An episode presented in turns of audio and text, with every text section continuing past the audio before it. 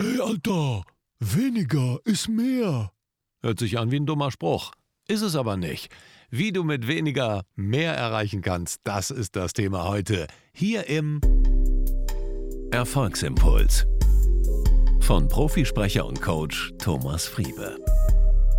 Hallo, schön, dass du da bist. Wir wollen uns heute damit befassen, wie du mit weniger mehr erreichen kannst. Und da ist natürlich als erstes die Frage zu klären, weniger ist mehr? Was heißt das eigentlich? Und sicher kennst du das auch. Manche Tage laufen wie geschmiert. Du nimmst dir Sachen vor und du schaffst sie auch. Du bist extrem produktiv. Alles, was dir unter die Finger kommt, wird direkt weggearbeitet und du bist wirklich dann auch abends zufrieden. Und dann wiederum gibt es Tage, da fährst du abends nach Hause. Mir geht es zumindest oft so oder manchmal. Und dann denke ich so, Mensch, was habe ich denn heute den ganzen Tag gemacht? Du hast das Gefühl, du hast zwar den ganzen Tag gearbeitet, hast telefoniert, hast mit Leuten gesprochen, gesprochen und so weiter und so fort, aber hast nicht das Gefühl, wirklich was geschafft zu haben. Und da müssen wir uns die Frage stellen, woran liegt das? Warum sind die einen Tage sehr produktiv und die anderen eher nicht so? Und da kommt jetzt wieder der Spruch, weniger ist mehr. Zumindest ist das meine Erfahrung.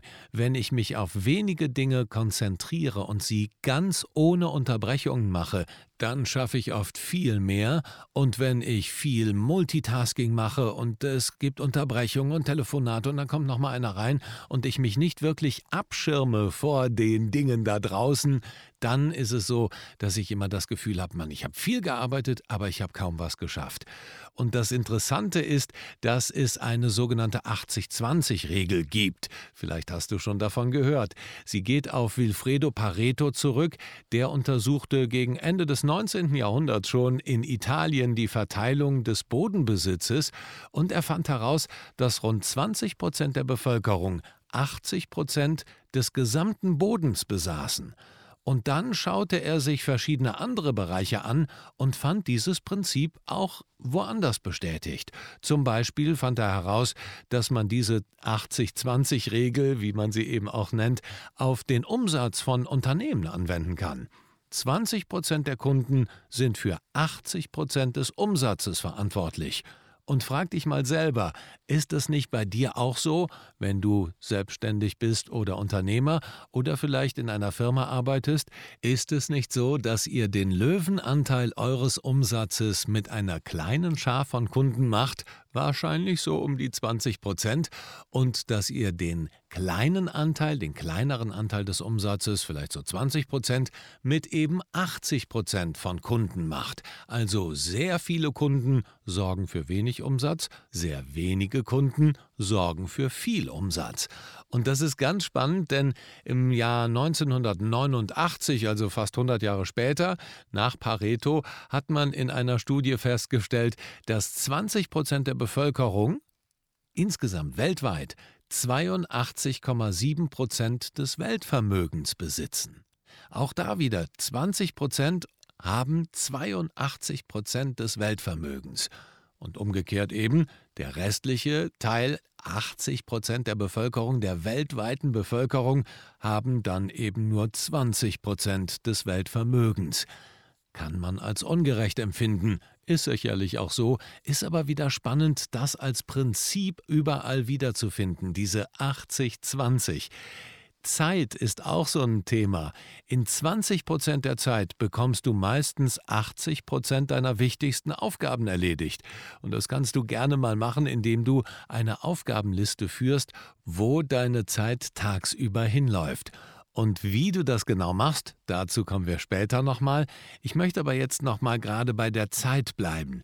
Wenn also 20 Prozent der Zeit dafür ausreichen, um 80 Prozent deiner wichtigsten Aufgaben zu erledigen, dann ist es natürlich im Gegenzug auch so, dass du für den ganzen kleinteiligen Rest von 20 Prozent den Löwenanteil an Zeit, nicht selten 80 Prozent verballerst.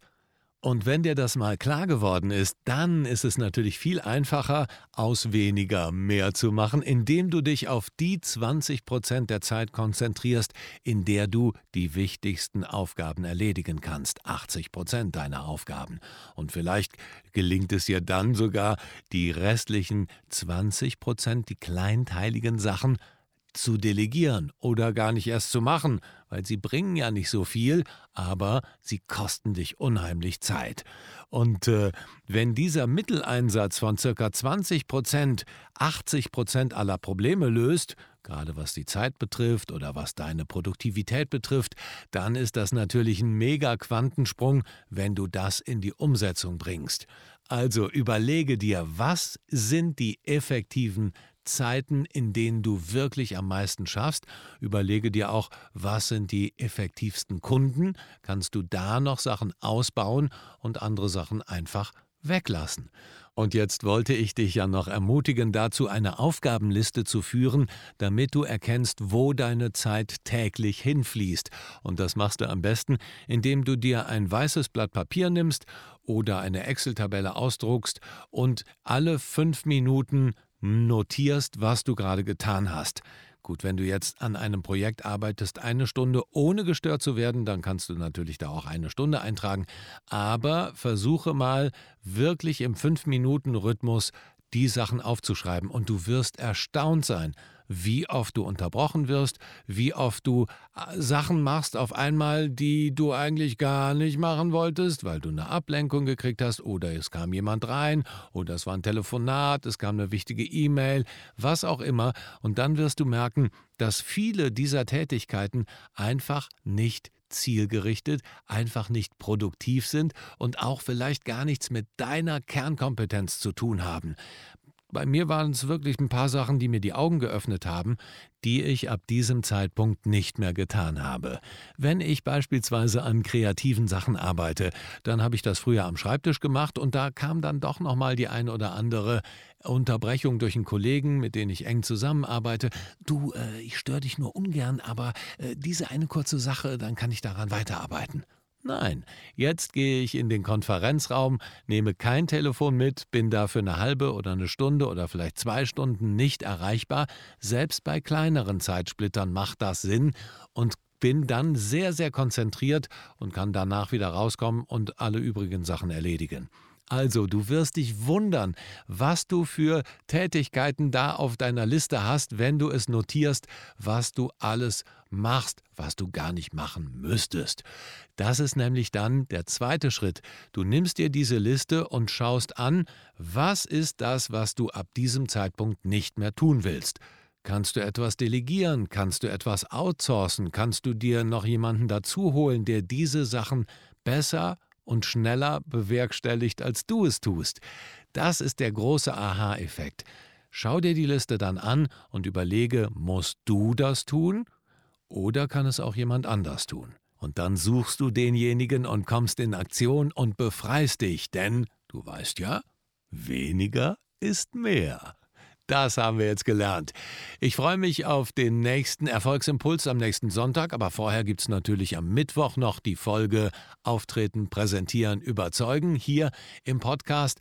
Und ich freue mich, wenn du mir die Treue hältst und wenn du dich für das Thema Erfolg interessierst, geh gerne hier in den Show Notes auf dein-erfolgskurs.de. Auf der Seite findest du viele Informationen. Es gibt ein Fünf-Wochen-Programm, das dich wirklich auf Erfolgskurs bringt. Alles Liebe, dein Thomas Friebe.